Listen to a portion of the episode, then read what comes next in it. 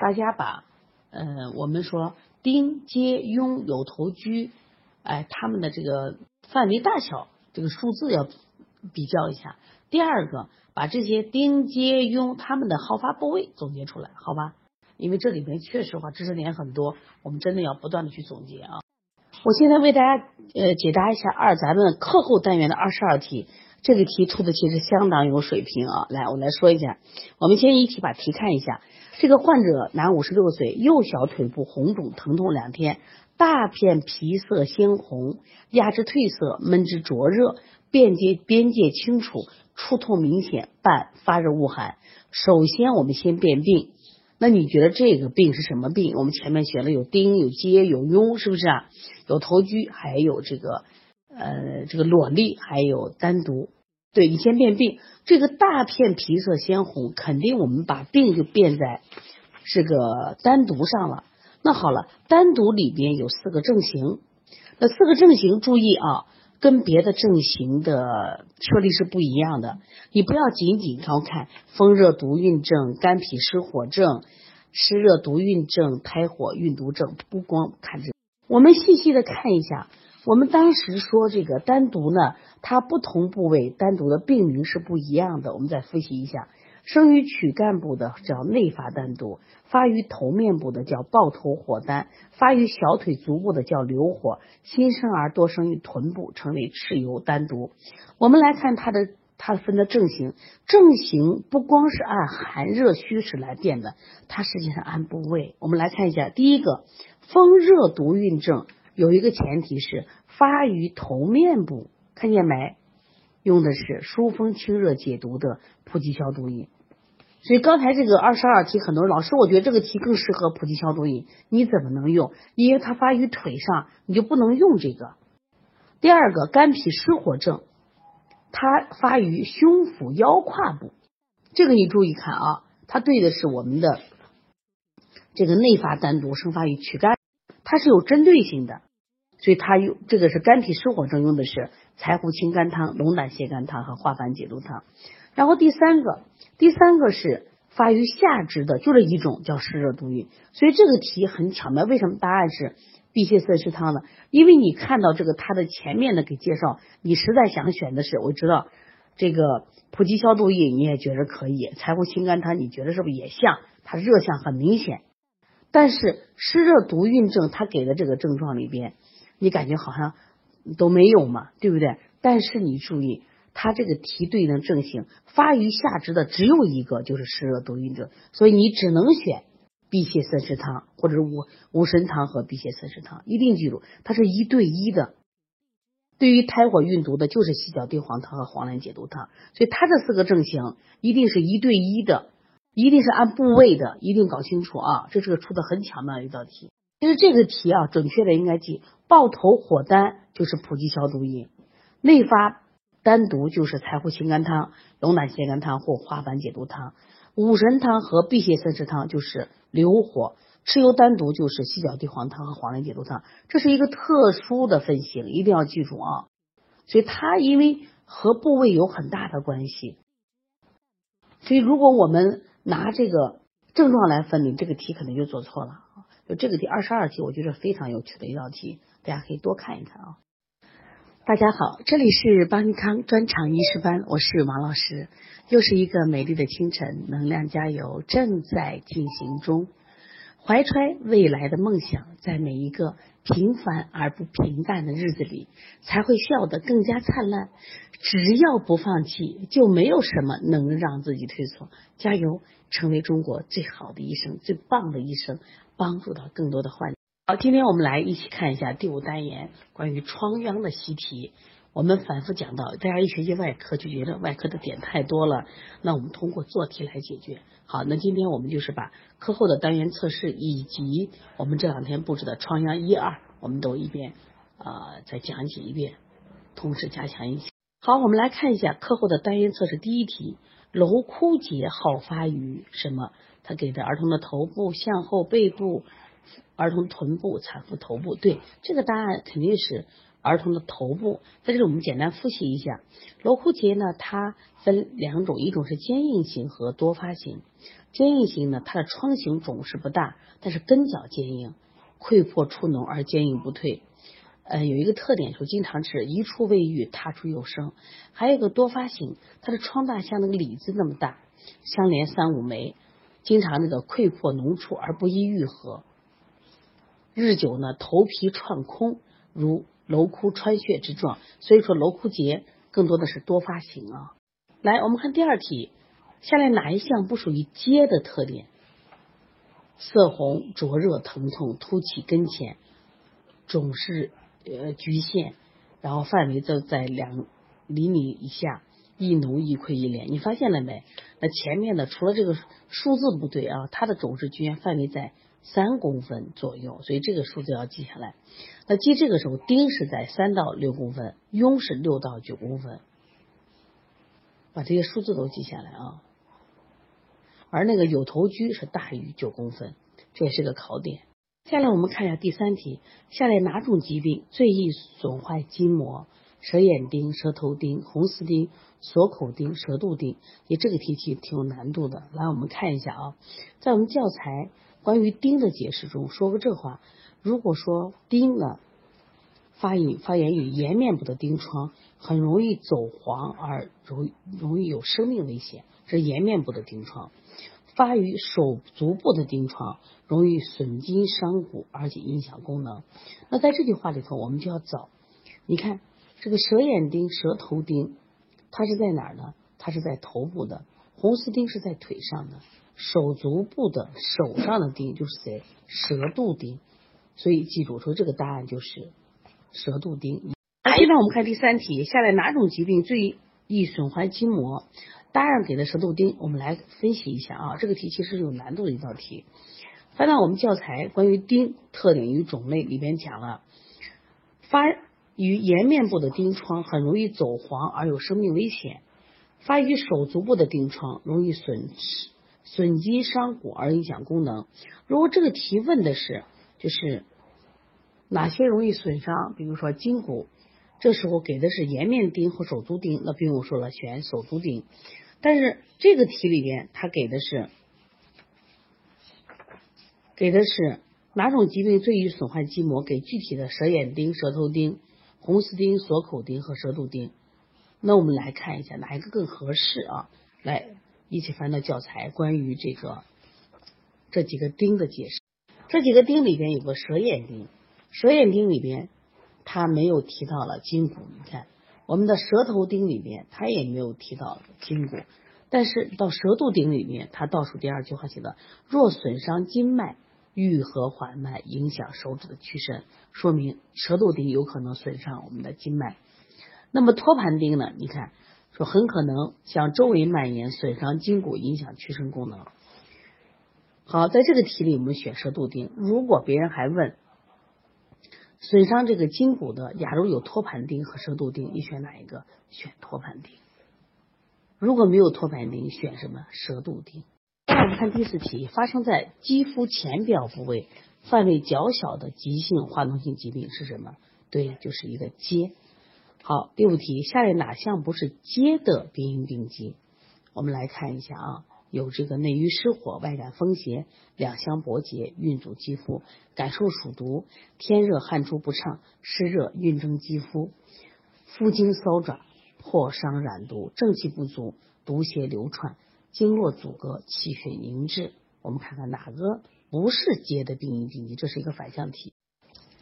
在这里，正气不足、毒邪流窜、经络阻隔、气血凝滞，不是丁的病因病机。我们可以把。呃，书上关于丁的病因病机，好好看一下啊。它是内是湿火，外风邪，这是一个。夏天是暑暑毒，再一个就是天气这个闷热，汗出不畅，出现了痱子，痱子然后你就抓抓烂以后破上伤，这个染毒引起的啊。好，现在我们看第六个红丝钉用扁连法，这个操作要点，这也是考试的呃要点啊，注意。这个我们教材写的很清楚，是用三棱针沿这个红线寸寸挑断，令微出血，一定记住啊，寸寸挑断，令微出血。关于这个红丝钉，大家记住一下啊。红丝钉呢，它的特点呢，实际上是发于四肢，皮肤呈红丝显露，迅速向上走窜的一个急性感染性疾病，好发于四肢内侧，常发生于有手足病生钉或者皮肤的破损时，具体是在前臂或者是小腿内侧，皮肤上起的红丝一条或多条，迅速向躯干方向走窜。上肢呢可停留在肘部或腋部，下肢可停留在腘窝和胯间。这个呢一般伴随这个恶寒发热的这种全身症状，邪毒重的注意容易走黄，相当于西医的急性淋巴管炎。这个红丝尽头挑断以后，挑破处盖什么膏呢？太乙膏、肾红灵丹这个膏啊。好，现在我们看第七题，发于体表皮肉之间的急性化脓性疾患是哪一个？对，是痈。那在这里我们做一个比较啊，我们说疖，疖在哪儿呢？对，我们就疖是在肌肤的浅表部位，疔呢是在颜面和手足处，痈是在皮肉之间，还有个有头疽是在肌肤间。这个你可以写在书的旁边啊，我再说一遍。接肌肤浅表部位，丁是颜面和手足处，痈是皮肉之间，有头疽肌肤间。第八题考的是颈痈，说颈痈实际上是啥？就发生在颈部两侧的急性化脓性疾病，它还有两个名字，记住啊，又叫痰毒，又叫实毒，一般多见于儿童。它初期的时候是肿胀、灼热、疼痛，但是皮色不变。结块的边界很清楚，有明显的风温外感症状，相当于西医的颈部急性化脓性淋巴结炎。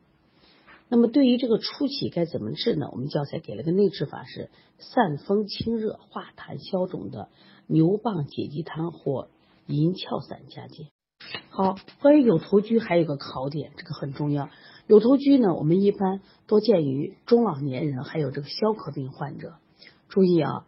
前面我们教材有一个提醒，像红丝钉邪重的，它容易内宫脏腑发生走黄。那有头疽，如果说中老年人或消渴病患者呢，它的辩证易发内陷，所以这个答案就选内陷。走黄的话，注意我们前面讲了红丝钉的邪重病毒容易走黄，还有一个容易走黄的就是发生于颜面部的钉疮，很容易走黄而有生命危险。大家把你关于走黄的都统统计归纳一下啊。好，下来我们一道题，有头疽最容易发生的部位是什么？是项部。准确的说，应该是向后和背部，所以说用项背。记住啊，他这个如果老年人得病的话，或者或者是糖尿病人，他容易发易发内陷。另外呢，这个有头疽呢，它的病因病机我们要知道，就是它外感的风温湿热，一般是都是都是脏腑有毒。然后呢，外毒和内毒、内外邪毒互相搏结，导致了营卫不和、气血凝滞、经络阻滞。那但是有头疽呢，我们要判断的时候，它有一个初期、溃脓期和收口期，这个是不一样的啊。它初期的时候就是这个素米样的脓头，然后色红、灼热、疼痛，还伴有这个恶寒、发热、头痛这种全身症状。到溃脓期的时候，它的创面烂死像蜂窝。一般就超过了这个十公分左右，一定要记住啊！不同部位单独的病名，这是个高频考点。生于躯干者叫什么？对，叫内发单独。发于头面者叫抱头火丹。发于小腿、足部者称流火。新生儿多生于臀部，称蚩尤单独。本病西也称单独，所以你看名字不一样。我们再考一下，小腿呢？发于小腿。足部的单独叫流火，如果发生于新生儿的臀部呢，叫蚩尤单独；发于头面的叫抱头火丹；发于躯干的叫内发单独。你记住了吗？第十三题，裸泪初期临床表现哪一项不正确？注意，人家考的是啥？初期临床，所以往往就容易就会答错了。那初期里面我们讲了有初期、有中期、有后期。初期是颈部一侧或双侧。结块肿大如豆粒，一个或数个不等，皮色不变，按之坚实，推之能动，不热不痛，多无全身症状。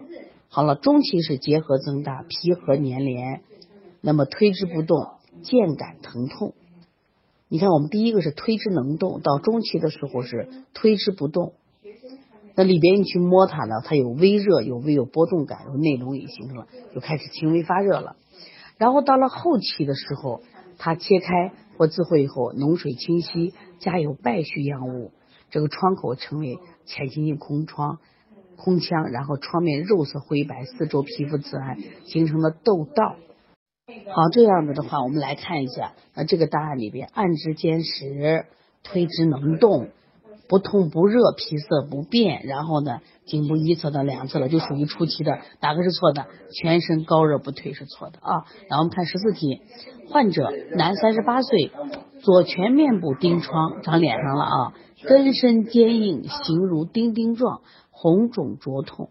伴发热恶寒、头痛，全身症状舌红苔腻、脉滑数。其治法是清热消肿、合营消肿、清热凉血、清热解毒、合营脱毒。我们一看到他什么情况？他是舌红苔腻、脉滑数，是不是有热啊？是不是热？红肿灼痛？这时候我们可以选什么呀？这个地清热解。这时候我们学生就会问了：为什么不用清热消肿呢？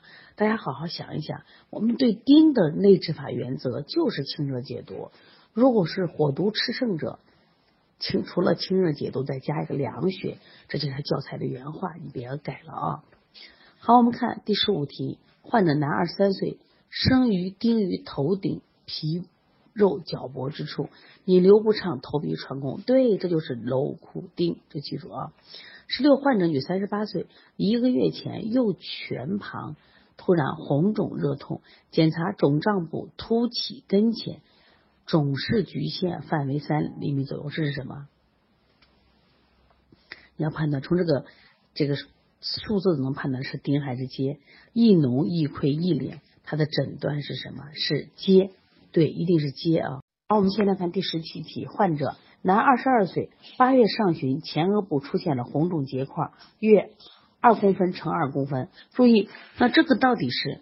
二公分呢，还是四公分的？一定记住，如果说你按四公分算的话，它就是这个是丁；如果是小于三公分的话，或等于三公分就是接。注意，二乘二它指的是小于三公分，所以这个病先变成变成什么？变成接。